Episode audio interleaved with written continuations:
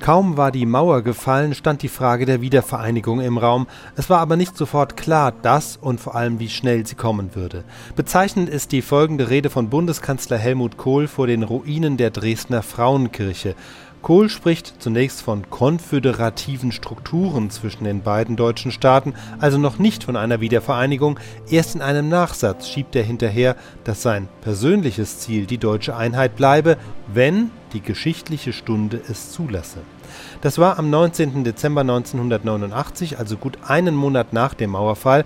Interessant auch die Kluft zwischen dem hörbaren Jubel im Publikum und der Bewertung des Reporters, der findet, dass es jetzt nicht die ganz große Rede war.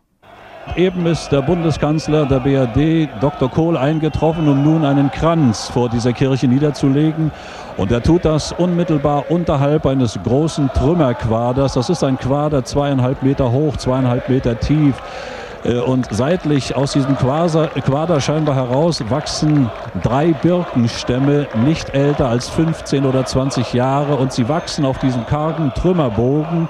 Und auch das scheint mir eine gewisse Symbolik zu sein. Es erinnert an viel auf diesem Platz. Es ist ja nun schon sehr viel darüber gesagt worden, über die Atmosphäre. Viel auf diesem Platz wird auch abhängen davon, wie sich nun Dr. Kohl hier verhalten wird, wie er zu den Menschen von Dresden reden wird, wie mäßigend er auf sie einwirken wird oder aber andererseits, doch ich kann mir nicht vorstellen, dass man dieses andererseits hier ausführen muss. Sie hören Beifall für den Bundeskanzler, aber Sie hören auch Pfiffe. Sie hören die Widerspiegelung des ganzen Spektrums politischer Ansichten, die hier auf diesem Platz zusammengekommen sind. Und ich will das noch einmal wiederholen in einer immer noch haltenden Sicherheitspartnerschaft nur wenige Ordner, nur wenige Volkspolizisten zwischen diesen Menschen, die sich mit Worten sehr, sehr hart angegangen sind, aber die sich, und ich hoffe dass sehr, eins in der Sache sind, dass Worten nicht irgendwelche unüberlegte Taten folgen dürfen.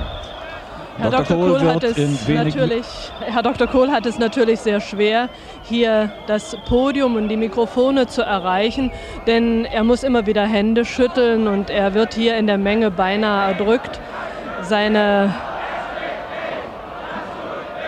Mitglieder der Delegation. Seine äh, Begleitung, ja. ja. seine Begleiter natürlich. Wir haben zu tun, um ihm den Weg freizuhalten, um Den Weg ja. freizuhalten, den Weg frei zu machen. Aber ich glaube, es ist jetzt fast so weit. Man versteht ja hier sein eigenes Wort kaum noch. Ja, es ist wirklich sehr schwer, hier auf diesem Platz noch zu sprechen. Noch ist äh, der Bundeskanzler immer nicht auf der Tribüne die für ihn aufgebaut worden ist, vor dem kleinen Rednerpult, äh, das natürlich auch vollgestellt ist mit Mikrofonen. Es sind sehr viele Fernsehstationen hier der BRD, aber nicht in der BRD.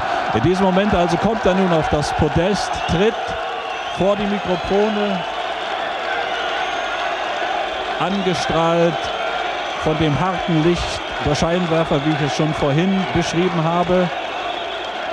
Neben ihm Dr. Seiters, einige Kameraleute dort. Ich sehe Bundesminister Klein, ich sehe Bundesministerin Dorothea Wilms.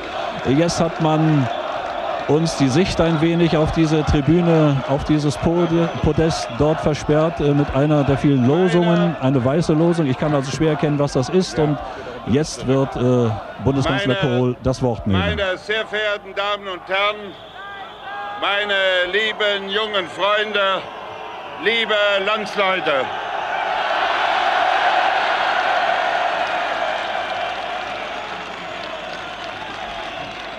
Zunächst, zunächst darf ich mich bei Ihnen allen sehr, sehr herzlich bedanken für dieses freundliche und freundschaftliche Willkommen.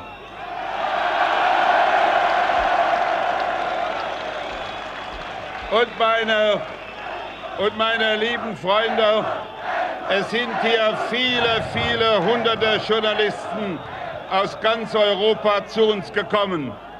Und ich finde, wir sollten denen gemeinsam demonstrieren, wie wir mitten in Deutschland eine friedliche Kundgebung durchführen können. Deshalb meine ganz herzliche Bitte, dass wir bei aller Begeisterung uns jetzt gemeinsam auf diese paar Minuten unsere Begegnung konzentrieren. Das Erste, was ich Ihnen allen zurufen will, ist ein herzlicher Gruß all Ihrer Mitbürgerinnen und Mitbürger aus der Bundesrepublik Deutschland.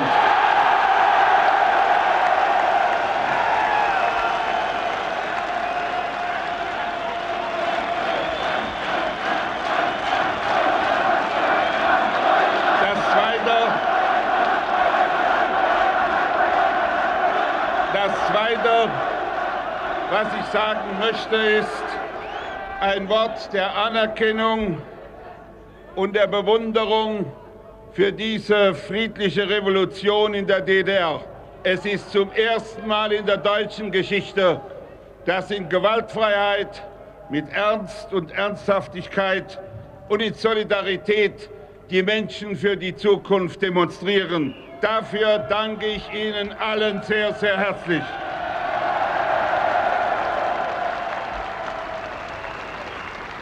Es ist eine Demonstration für Demokratie, für Frieden, für Freiheit und für die Selbstbestimmung unseres Volkes.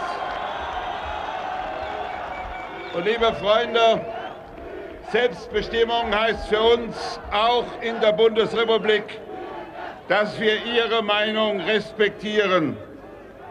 Wir wollen und wir werden niemanden bevormunden. Wir respektieren das, was Sie entscheiden für die Zukunft des Landes.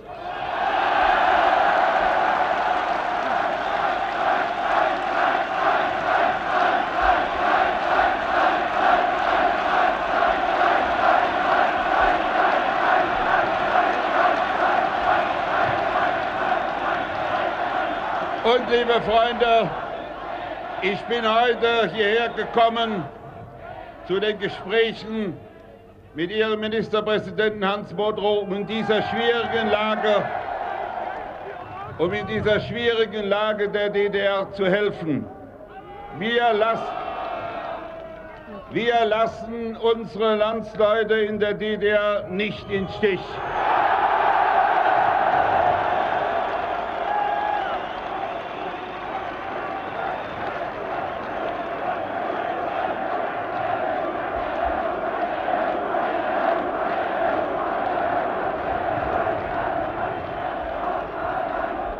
wir wissen, wir wissen, und lassen Sie mich das auch hier in diese Begeisterung, die mich so erfreut, hineinsagen, wie schwierig dieser Weg in die Zukunft ist. Aber ich rufe Ihnen auch zu, gemeinsam werden wir diesen Weg in die deutsche Zukunft schaffen.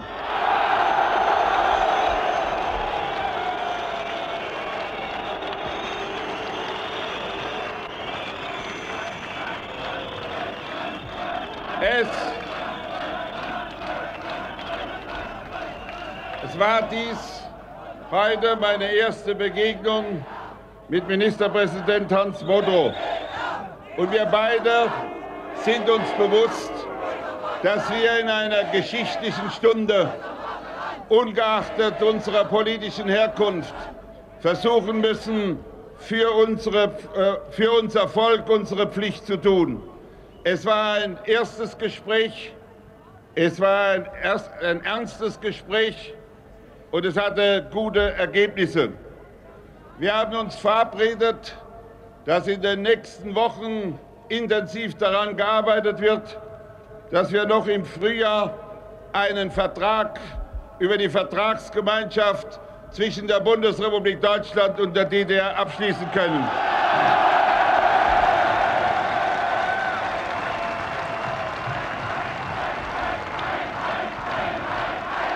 Wir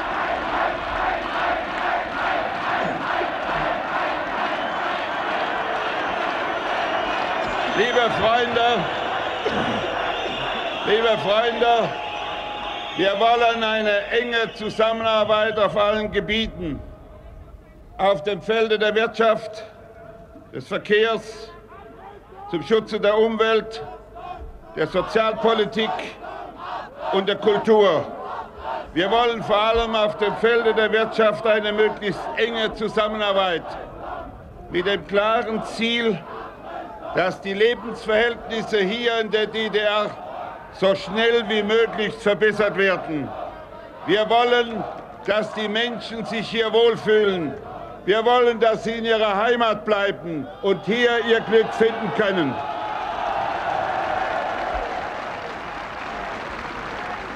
Und entscheidend ist, dass für die Zukunft die Menschen in Deutschland zueinander kommen können, dass der freie Reiseverkehr in beiden Richtungen dauerhaft garantiert ist. Wir wollen, dass sich die Menschen in Deutschland überall, wo sie dies wollen, treffen können. Und dann, liebe Freunde, werden Sie in diesem Jahr freie Wahlen haben. Sie werden frei entscheiden, wer mit Ihrem Vertrauen versehen im Parlament sitzt. Sie werden eine frei gewählte Regierung haben. Und dann ist der Zeitpunkt gekommen, zu dem, was ich genannt habe, konföderative Strukturen. Das heißt gemeinsame Regierungsausschüsse, gemeinsame Parlamentsausschüsse, damit wir möglichst viel Gemeinsamkeit in Deutschland leben können.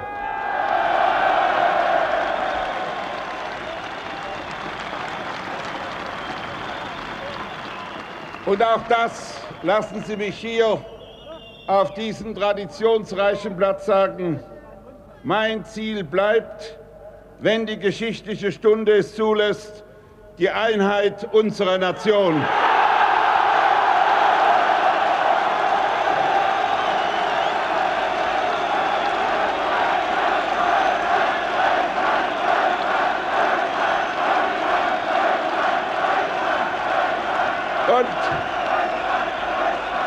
Liebe Freunde, ich weiß, dass wir dies Ziel erreichen können und dass die Stunde kommt, wenn wir gemeinsam dafür arbeiten, wenn wir das mit Vernunft und mit Augenmaß tun und mit Sinn für das Mögliche. Es ist ein schwieriger Weg, aber es ist ein guter Weg. Es geht um unsere gemeinsame Zukunft. Und ich weiß auch, dass dies nicht von heute auf morgen zu tun ist. Wir, die Deutschen, leben nicht allein in Europa und in der Welt. Ein Blick auf die Landkarte zeigt, dass alles, was sich hier verändert, Auswirkungen auf alle unsere Nachbarn haben muss. Auf die Nachbarn im Osten und auf die Nachbarn im Westen. Und es hat keinen Sinn, wenn wir nicht zur Kenntnis nehmen, dass auf diesem Weg viele uns mit Sorge und manche auch mit Ängsten betrachten. Aus Ängsten kann nichts Gutes erwachsen. Und doch müssen wir als Deutsche unsere Nachbarn sagen, angesichts der Geschichte dieses Jahrhunderts haben wir Verständnis für mancherlei dieser Ängste. Wir werden sie ernst nehmen. Und für uns heißt das, wir wollen unsere Interessen als Deutsche vertreten. Wir sagen Ja zum Selbstbestimmungsrecht, das allen Völkern dieser Erde gehört, auch den Deutschen. Aber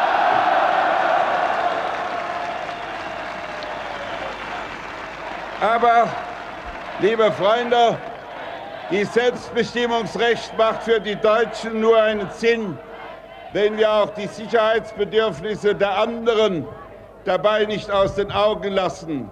Wir wollen in eine Welt hinein, die mehr Frieden und mehr Freiheit hat, die mehr miteinander und nicht mehr gegeneinander sieht. Das Haus Deutschland, unser Haus, muss unter einem europäischen Dach gebaut werden. Das muss das Ziel unserer Politik sein. Liebe Freunde, in wenigen Tagen, am 1. Januar 1990, beginnen die 90er Jahre. Sie führen hinüber, sie führen hinüber in das letzte Jahrzehnt dieses Jahrhunderts. Es ist ein Jahrhundert, das in Europa und auch bei uns in Deutschland viel Not, viel Elend, viel Tote, viel Leid gesehen hat. Ein Jahrhundert, dass auch eine besondere Verantwortung der Deutschen für manches, was Schlimmes geschah, immer wieder gesehen hat. Hier vor der Ruine der Frauenkirche in Dresden. Am Mahnmal für die Toten von Dresden habe ich gerade ein Blumengebinde niedergelegt. Auch in der Erinnerung, auch in, an der, in der Erinnerung an das Leid und die Toten dieser wunderschönen alten deutschen Stadt. Ich war damals, und das sage ich zu den Jungen hier auf dem Platz, 15 Jahre, ein Schüler, ein Kind.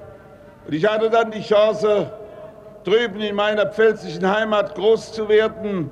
Und ich gehöre zu jener jungen Generation, die nach dem Krieg geschworen hat, wie hier auch, nie wieder Krieg, nie wieder Gewalt. Und ich sage heute,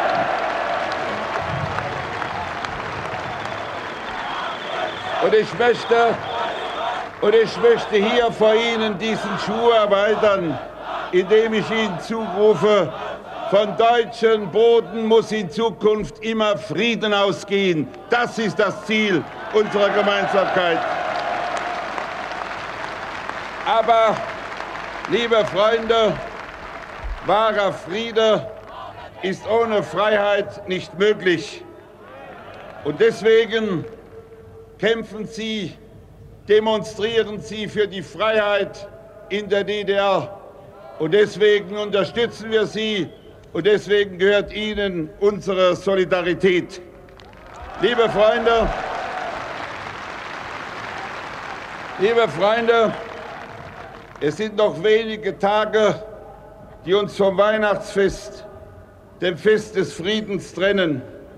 Weihnachten, das ist das Fest der Familie, der Freunde. Und gerade in diesen Tagen empfinden wir uns in Deutschland wieder als eine deutsche Familie. Wir alle haben das empfunden in diesen Wochen und Tagen.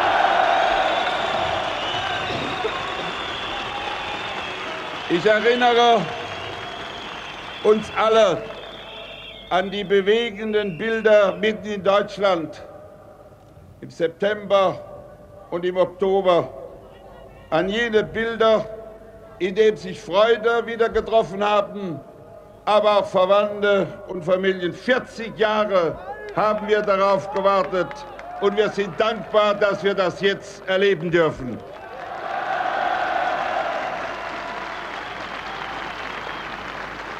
Und liebe Freunde, das alles ist nicht von allein gekommen. Viele haben dabei mitgeholfen. Nicht zuletzt die Bürger auf den Straßen und Plätzen der DDR aber auch draußen in der Welt haben viele geholfen. Und so nenne ich hier aus gutem Grund die Perestroika des Michael Gorbatschow, die diese Möglichkeit geschaffen hat. Die Freiheitsbewegung der Solidarność in Polen, die Reformer in Ungarn. Liebe Freunde, wir sind dafür dankbar. Jetzt kommt es darauf an, dass wir diesen Weg in der Zeit, die vor uns liegt, friedlich, mit Geduld, mit Augenmaß und gemeinsam mit unseren Nachbarn weitergehen. Für dieses Ziel lassen Sie uns gemeinsam arbeiten. Lassen Sie uns gegenseitig in solidarischer Gesinnung helfen. Ich grüße hier von Dresden aus alle unsere Landsleute in der DDR und in der Bundesrepublik Deutschland.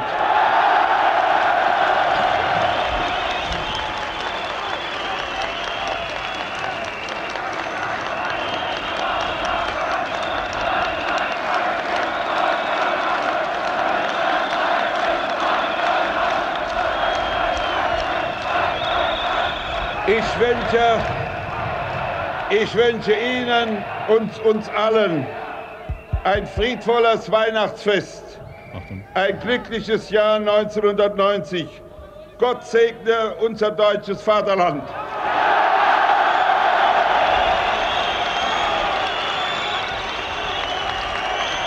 Der Bundeskanzler tritt nun nach vorn an das Geländer dieses Podiums, äh, winkt mit über dem Kopf zusammengefügten Händen, schaut noch einmal in die Menge hier, in die Masse, winkt wieder Die starken Scheinwerfer, von denen ich gesprochen habe, reißen das, was von der Frauenkirche übrig geblieben ist, von dieser Ruine nun aus dem anthrazitfarbenen Himmel.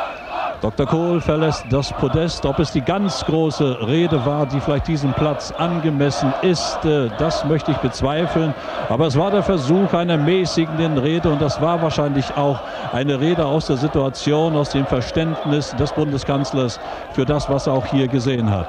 Und in der Tat hat er natürlich recht, wenn er sagt, dass in wenigen Tagen die 90er beginnen werden.